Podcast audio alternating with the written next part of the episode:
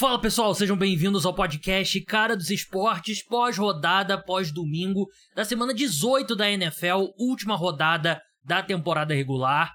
O podcast Cara dos Esportes hoje vai ser no seguinte formato: parte 1, falaremos da NFC, Conferência Nacional. A gente vai se pegar um pouco menos nos jogos específicos, mais nos confrontos, as histórias que saem da rodada. Vamos já fazer um mini preview dos playoffs da NFC. Na parte 2, falaremos sobre os playoffs da AFC.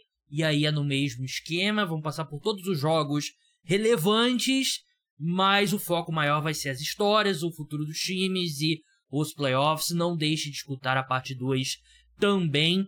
Não deixe também de se inscrever no podcast Cara dos Esportes. Segue no seu aplicativo de podcast e se inscreve se você estiver escutando no YouTube. Deixa cinco estrelas se você estiver no Spotify.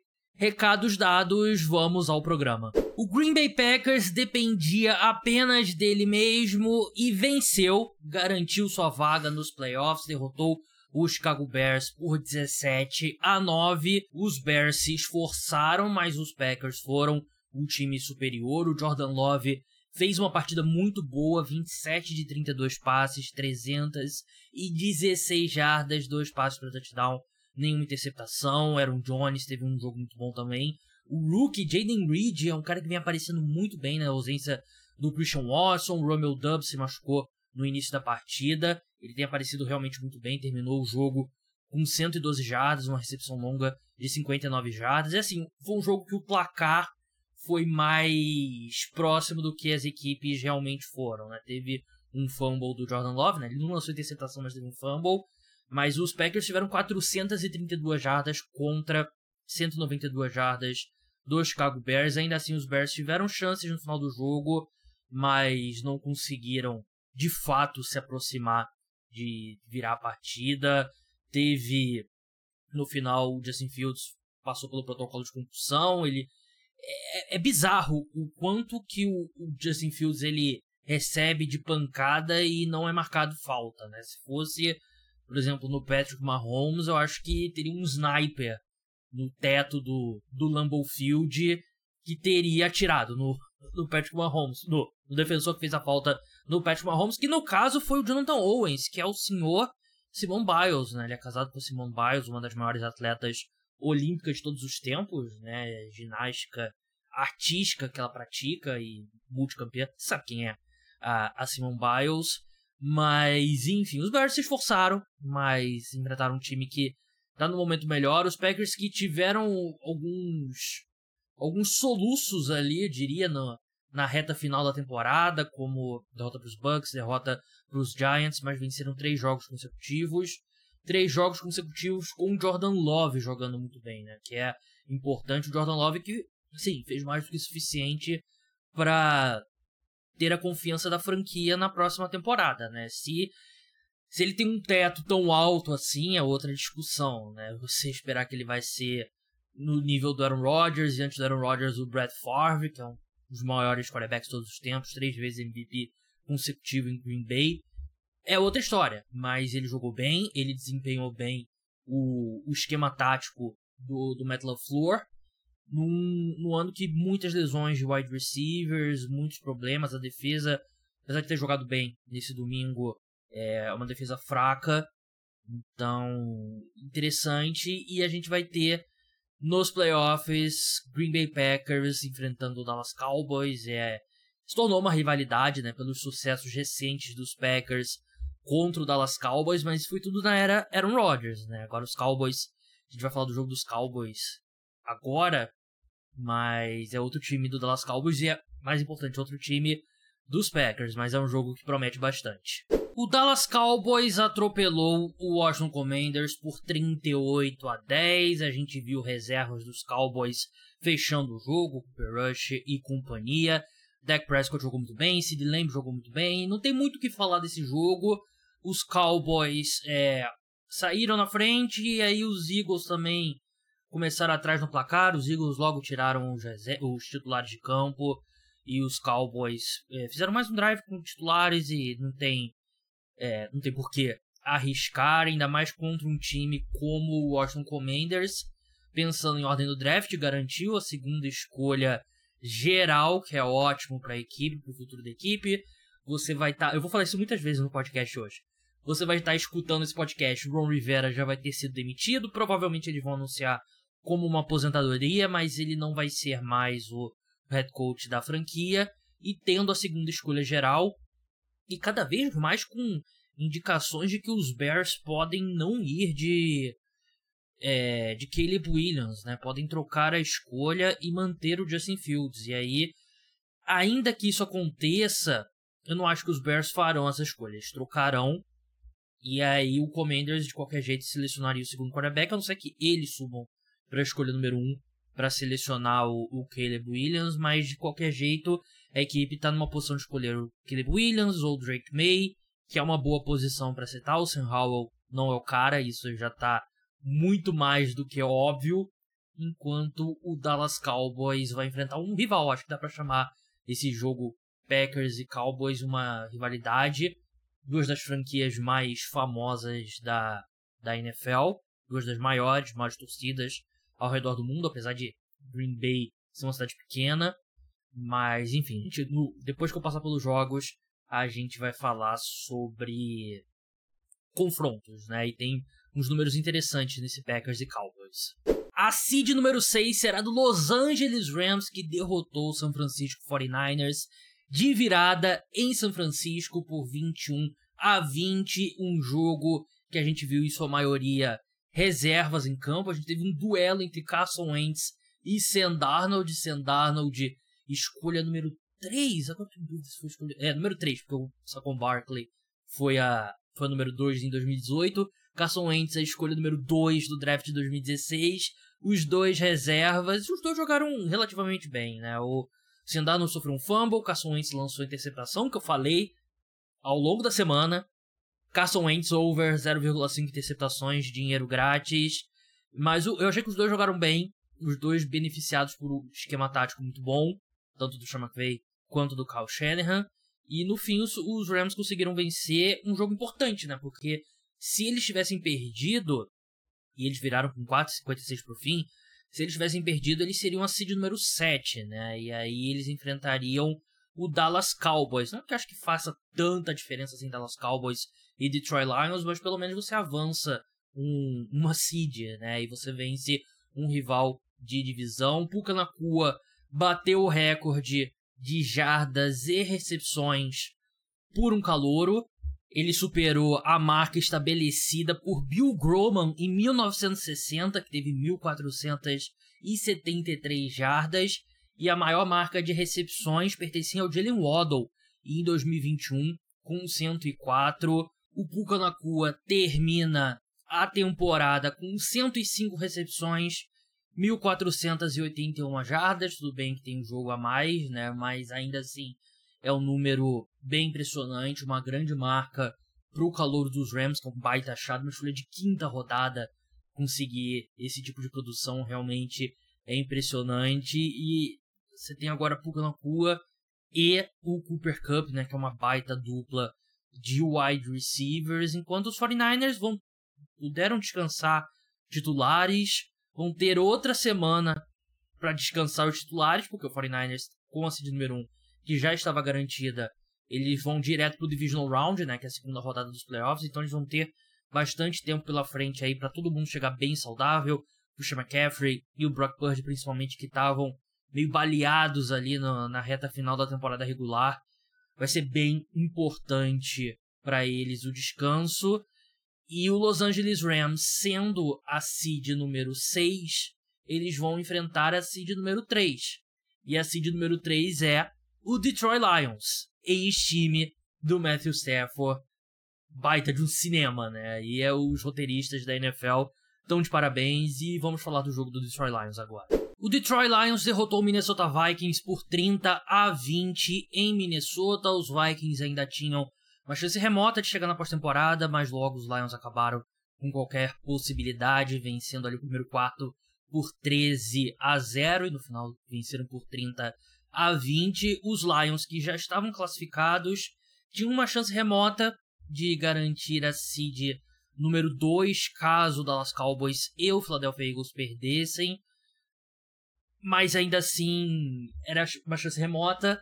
Botaram os titulares em campo e o que acontece? O Sam Laporta se machuca, né? Que é um desastre para a equipe. O Sam Laporta que vinha fazendo um ano realmente muito bom. Quebrou o recorde de recepções pro, por um Tyrande rookie, mas ele sofre uma lesão no joelho e a expectativa é que ele não jogue no próximo domingo. Parece que não é ruptura, mas é uma torção grave. Além dele, o Calif Raymond, wide receiver, que também é o retornador de, de punches da equipe, também sofreu uma lesão no, no joelho. É. Assim. Eu entendo o raciocínio aqui do, do Dan Campbell é não, vamos manter energia e tal, sei que, vamos futebol americano e tal. E eu acho que nunca vai ter uma resposta exata.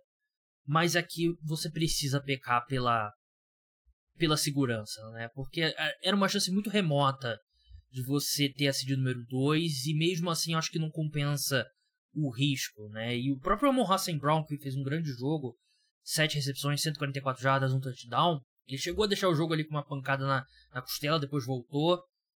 Não compensa esse risco. E agora você vai enfrentar o Los Angeles Rams, muito provavelmente sem um som na porta, que tinha sido o segundo melhor recebedor da equipe, né? Tyrande, né? O segundo melhor alvo do, do Jared Goff na, na temporada. É realmente é um, é um é um resultado desastroso pro, pro Detroit Lions. Eu gosto muito dos Lions. É, eu torço pelo Detroit Pistons da NBA. Na época que eu comecei a ficar viciado pela NFL, você tinha Matthew Stafford e, e Calvin Johnson. Sou muito fã do Calvin Johnson, um dos meus jogadores favoritos de todos os tempos. É, tenho amigos que torcem para os Pistons, tenho um amigo que trabalha no Detroit Pistons. Tenho amigos que torcem pelos Lions e tenho um amigo que trabalha no, no Detroit Lions. Tem, um amigo que, tem amigos que torcem pros Pistons também. Mas é triste, porque eu queria ver esse time com o na porta. Acho que vai ser um jogo tão legal contra o Matthew Stafford e o Los Angeles Rams. Do lado dos Vikings, a equipe, qualquer chance acabou cedo, né? Justin Jefferson teve mais um, um grande jogo. É uma equipe que a sensação é que com Kirk Cousins poderia ter feito um pouco mais, né? E esse final de temporada esfria um pouco o mercado do Brian Flores, porque a defesa dos Vikings não terminou tão bem, mas eu acho que é muito mais sobre falta de talento, principalmente na secundária, do que no que o trabalho do Flores, e, que para mim acho que é, é, um bom trabalho. A tendência é que o Kirk Cousins volte, vamos ver como é que ele vai voltar de uma lesão de tendão de Aquiles, que não é uma lesão simples. E eu acho que vai ser um time competitivo, com Cousins saudável, com Jefferson, com Jordan Edson no segundo ano, com mais reforços na defesa, uma linha ofensiva que se solidificou muito ao longo do ano. Eles que perderam o TJ Hawkinson por lesão na, na reta final também. Mas eu acho que é um time que. É um time que pode se colocar nessa briga, né? Nesse. Não acho que ele. Se, obviamente, se o Cousins estiver saudável, eu não acho que tem uma diferença muito grande dos Vikings pros Lions, né? Eu acho que são times em termos de talento mais ou menos ali no mesmo patamar. O último campeão de divisão foi o Tampa Bay Buccaneers que derrotou o Carolina Panthers na casa dos Panthers pelo placar de 9 a 0. Foi um jogo muito ruim, um jogo muito feio. Foram quatro quartos sem pontos do Carolina Panthers para se juntar aos últimos quatro quartos da partida anterior. Então a equipe termina dois jogos consecutivos sem marcar pontos. Um final desastroso para uma temporada desastrosa que dá a primeira escolha geral para os Chicago Bears e que faz com que a primeira escolha geral da equipe, o Bryce Young, seja uma grande questão, né? Claro que eles têm que seguir com o Bryce Young, investiram muito nele, tem que trazer mais recebedores, tem que trazer um head coach de ataque melhor do que o Frank Reich e tudo mais. Mas assim, uma das piores temporadas de um calouro que, que eu me lembro. É um cara desse patamar, né? Não um cara de escolha segunda rodada, terceira rodada. Um cara de escolha alta, assim, né? Me lembra. Diria que é do Acho que foi pior do que. Não, com certeza foi pior que a do Jared Goff com os Rams, né? Que acho é uma que me lembra bastante. Cara, uma, é um desastre completo. Enquanto o Tampa Bay Buccaneers suou sangue para vencer esse jogo, foi pro intervalo vencendo por 6 a 0 conseguiu um field goal ali no, no último quarto, que ali parecia que já seria muito pro, pro Carolina Panthers, que teve a oportunidade de fazer um touchdown, né? Mas o Anton Winfield, safety da equipe, Anton Winfield Jr., né? Eu vi o pai dele jogar para vocês verem é, como eu tô ficando velho. Ele, sof ele forçou um fumble na linha ali de gol, centímetros. A bola saiu pela end zone e aí, quando isso acontece, a bola vai para defesa, né? Foi pro Tampa Bay Buccaneers. É, foi o maior risco que os Bucks passaram nessa partida. O Baker Mayfield entrou em campo com uma lesão na costela, chegou a deixar o jogo com. Assim, ele não deixou o jogo, mas toda vez que ele saía de campo, né, quando o time ia para um punch e tal, ele ia ali mancando, com cara de dor e ele não parece estar 100%, ele parece estar bem longe de 100%. E esse ponto foi levantado pelo Eric Eager, do Summer Sports, no Twitter, e eu concordo. O Baker Mayfield, assim, todo quarterback machucado vai ter dificuldades, né? Mas alguns quarterbacks sentem mais. Tem uma queda maior no, no desempenho. E a diferença do Baker Mayfield saudável pro Baker Mayfield baleado, não 100% fisicamente, é bem grande, né? E o Baker Mayfield, que fez uma temporada muito boa, mas com esses problemas físicos, termina mal o ano. E agora o Tampa Bay Buccaneers vai enfrentar um time em crise. É difícil um time chegar nos playoffs em crise mas é o próximo time que a gente vai falar aqui no programa. O New York Giants atropelou o Philadelphia Eagles por 27 a 10. Não que tenha importado muito pro Philadelphia Eagles, porque a equipe não teria passado Dallas Cowboys, porque o Dallas Cowboys venceu o jogo, então mesmo que eles tivessem vencido os Giants, o que foi, assim, ninguém esperava que os Giants fossem atropelar do jeito que eles fizeram, foi 24 a 0 indo pro intervalo, 27 a 10 no fim do jogo. O Jalen Hurts sofreu uma lesão bem feia no dedo, é, no maior de todos da mão direita. Parecia estar bem deslocado ali depois de uma pancada com é, defensive lineman do, dos Giants. Ele continuou no jogo mais um tempo, mas no final do primeiro tempo saiu. Marcos Mariota entrou e imediatamente lançou uma interceptação. Teve lesão também do A.J. Brown, que a gente tem que monitorar ao longo da semana. Eu já vi que o Nick Sirianni falou que espera que o, o Jalen Hurts esteja em campo, falou, ah, vamos ver e tal. Mas o fato do Hurts ter voltado depois dessa, dessa lesão e só depois saído, quando o jogo já estava meio fora de alcance, e também tinha combinado o jogo dos Cowboys em Washington, é, me faz acreditar que ele, é, que ele vai entrar em campo, mas assim, são apenas sintomas de um problema maior. Né? Os Eagles terminaram Assim, foi o que eu falei no último jogo, né? É engraçado você ver um time chegando nos playoffs em crise, né? Os Eagles perderam seis dos últimos. Perderam cinco dos últimos seis jogos. É, é bizarro, né? O time chega na pós-temporada com 11 vitórias e seis derrotas. Cinco dessas derrotas nos últimos seis jogos. A equipe muito mal nos dois lados da bola. Defesa, um desastre. Cedeu 24 pontos no primeiro tempo. Esse ataque morto dos Giants com Taro Taylor. A mudança do Tsai pro Bad Patricia não funcionou e acho que há argumentos para dizer que a defesa piorou.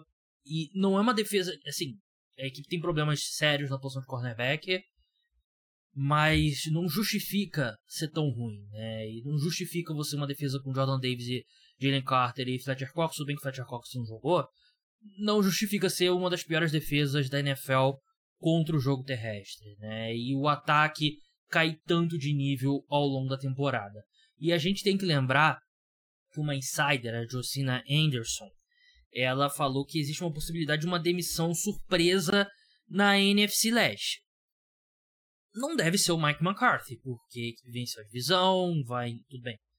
A gente não sabe como é que vai ser o jogo no Wild Card, né? Mas eu não consigo ver uma demissão do Mike McCarthy.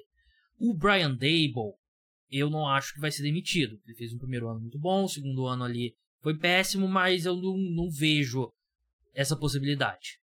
Mas se classificaria como uma surpresa se acontecesse. O Ron Rivera vai ser demitido, não é uma surpresa. Eu acho que essa demissão surpresa pode ser o Nick Sirianni, dependendo de como for o jogo contra o Tampa Bay Buccaneers no Wild Card. Porque a gente já viu os Eagles no passado não terem paciência com o treinador. Eles abriram mão do Andy Reid, uma situação ali que parecia que os dois lados precisavam de novos ares, Andy Reid nos maiores head coaches da história. Eles demitiram o Doug Peterson pouco tempo depois da equipe vencer o Super Bowl. E o Nick Sirianni, mesmo tendo ido ao Super Bowl da última temporada, eu falei aqui nesse podcast, vocês sabem, para mim o Nick Sirianni é muito mais uma parte da engrenagem do que o motorista do, do ônibus. Para mim, o, o, grande gênio desse Philadelphia Eagles é o Howie Roseman. E aí o Nick Sirianni, ele montou uma boa comissão técnica, méritos para ele. E aí ele perde o coordenador defensivo, o Jonathan Gannon, que vai se tornar o head coach dos Cardinals. E o Shane Steichen, coordenador ofensivo, que vai se tornar, que se tornou o head coach dos Colts. Ele não consegue substituir a altura. E, e é o problema, é a comissão técnica. Eu não acho que são os jogadores. Claro que os jogadores individualmente, cada um deles poderia ter jogado um pouco melhor. Sempre é o caso. Mas, para mim, a culpa tá na comissão técnica. E você olha esse elenco, você olha o, o trabalho do Nick Sirianni, seria uma surpresa, sim, mas eu não. Se tem mesmo essa história de uma possível demissão surpresa, eu acho que pode ser o, o Nick Sirianni. Eu tenho escutado rumores aí de insatisfação com o trabalho dele, e foi uma coisa que o Felipe falou no último podcast, Felipe Lawrence, arroba quarterback, é, esse estilo combativo do Nick Sirianni funciona quando tá tudo bem. Quando tá tudo ruim, cansa um pouco. E aí você tem que, pô, você vai ser o cara que, que grita com o torcedor adversário, que, que, que bate as asas lá imitando uma águia, não sei o quê, mas e aí, quando o time tá mal? Pô, Nick Sirianni, o que, que a gente vai fazer aqui? Traz um esquema diferente, traz uma mudança tática, ajuda a gente, coloca os jogadores em uma boa posição. E ele não tá conseguindo fazer isso. Então é uma é algo para ser monitorado. Claro que essa possibilidade pode evaporar se a equipe vence bem o Tampa Bay Buccaneers no wildcard e vence o Divisional Round e, e aí tá na final de conferência, né? Mas é, é um time que, que não é exagero dizer, e não tô falando como torcedor dos Giants, não é exagero dizer que é um time que chega meio que crise no, nos playoffs, né? Mas uma vitória nos playoffs cura muitos problemas, enquanto o New York Giants, com a vitória, caiu uma posição no draft, era a quinta escolha, caiu para sexta escolha, foi esperado pelo Los Angeles Chargers, que é ruim, também não é um, um desastre, não compensa o, o, sabor de vencer o Philadelphia Eagles, mas ainda assim não é faz tanta diferença assim, ainda mais que o Chargers, o, o foda é que o Chargers não precisa de quarterback e pode ser um, uma posição para os times subirem, mas os Giants na sexta escolha também eu fico com medo que tenha diminuído o apetite por encontrar um substituto para o Daniel Jones. Mas enfim.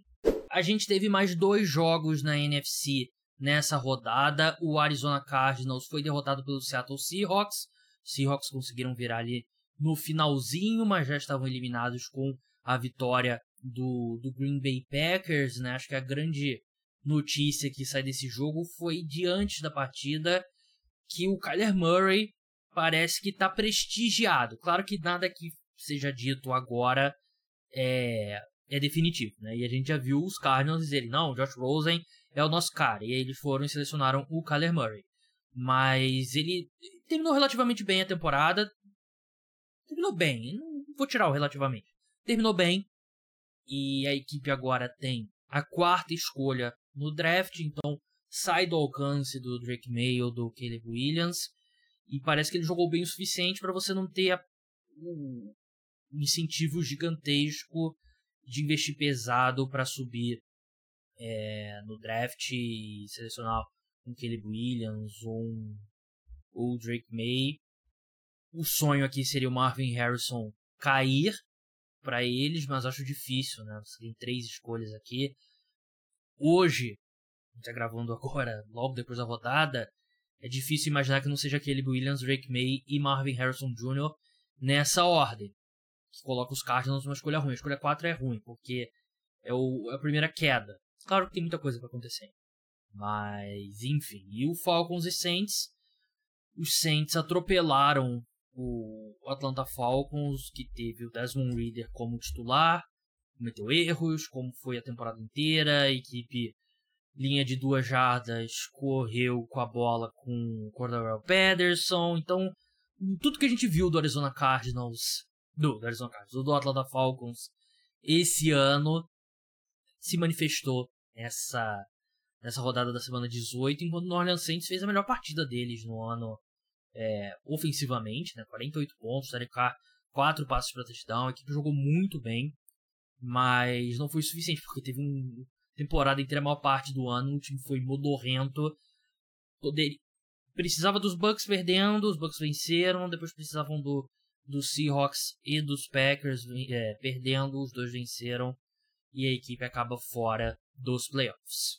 Três jogos dos playoffs estão definidos. Nesse momento que eu estou gravando aqui, ainda não tem os horários na parte 2. Eu vou confirmar todos os horários para vocês. Não deixe de escutar a parte 2. Vamos começar pelo jogo da seed número 2 contra a seed número 7, Green Bay Packers contra Dallas Cowboys. O jogo em Dallas, obviamente, já tem linha desse jogo. Os Cowboys são favoritos por 7 pontos, bastante ponto, um jogo de playoff. Over-under de pontos 48,5. Vitória dos Cowboys 1,29. Dos Packers 3,70. Como eu falei, o jogo em Dallas. Os Packers é, têm dominado esse confronto contra o Dallas Cowboys. Os Packers venceram nove dos últimos dez jogos entre as franquias, incluindo dois jogos de playoffs. Claro que foram com Aaron Rodgers, né? A maior parte deles, não sei se em algum momento algum desse jogo, desses jogos foi com reservas, aí não lembro de cabeça mas tem esse retrospecto recente. Os Packers têm vencido bastante no AT&T Stadium, né, estádio dos Cowboys, mas é um cenário bem diferente. Os Cowboys são bastante favoritos nesse jogo. Tem um ataque muito melhor, tem uma defesa bem melhor. Acho que o que você pode se apegar do lado dos Packers é essa essa freguesia recente, né? Mas time por time, o time do Dallas Cowboys é bem melhor. Tanto que eu tô vendo aqui que as odds já estão andando no lado a favor dos Cowboys. O menos 7 já tá pagando 1,86. Mas essa defesa dos Packers, tendo a missão de marcar o Sid Lamb, que tá tendo um ano absurdo, e tudo que esse time dos Cowboys consegue fazer ofensivamente, é, para mim é difícil ver outro resultado que não uma vitória do, do Dallas Cowboys, né? Mas ainda assim, os, de novo, os Packers têm dominado esse confronto. Então tem. O meu, meu lado analítico diz Cowboys. Meu lado, meu lado analítico quer parar a gravação aqui rapidinho e pegar esse Cowboys menos 7. Mas o meu lado místico me diz: cuidado, cuidado. Eu não... Os Packers terminaram jogando muito bem contra os Bears, ofensivamente foram muito bem. Jordan Love fez uma temporada muito boa, mas eu chegar como wildcard, seed número 7 é uma coisa, vencer o campeão da NFC Leste, que é um time bom como o Dallas Cowboys, eu acho que é, é outra coisa. Seed 3 contra seed número 6, teremos o Detroit Lions recebendo o Los Angeles Rams. Matthew Stafford jogando contra os Lions e Detroit. Parabéns, roteiristas da NFL. Se a NFL tem script mesmo, tá perdoado, porque é o jogo que eu tô mais empolgado para ver esse duelo do Stafford contra o Detroit Lions. Tem a questão da saúde do Sam Laporta, que eu acho que faz muita diferença nesse ataque dos Lions, que ele é o segundo alvo favorito do Jared Goff. Tem o Jared Goff contra o ex-time também, o Los Angeles Rams, tem um pouco de ressentimento pela forma, o cara que foi é, chegou no Super Bowl com a equipe, dois anos depois é trocado, então tem esse sentimento, né? Ele com certeza vai ter uma motivação extra para derrotar o Sean McVay. Acho que é um jogo bem interessante. Os Lions são favoritos por 3 pontos. Vitória dos Rams está pagando 2,50, dos Lions 2,55. Over-under é 50,5. Cara, eu gosto desse Rams aqui mais 3, porque eu, eu gosto desse time dos Rams. É uma defesa que melhorou muito ao longo do ano. E acho que tem alguma alguma desconfiança ali quanto ali ofensiva e tal, apesar dela ter jogado bem ao longo do ano, assim, tem sido ok, mas vai enfrentar um pass rush muito fraco do Detroit Lions e eu acho que é um matchup muito ruim para a secundária dos Lions, Puka Nakua e Cooper Cup. Nesse momento, eu vou dar meus palpites ainda formais no, no podcast preview da rodada, né, de quinta-feira, exclusivo para apoiadores, se torne apoiador, link tá na descrição.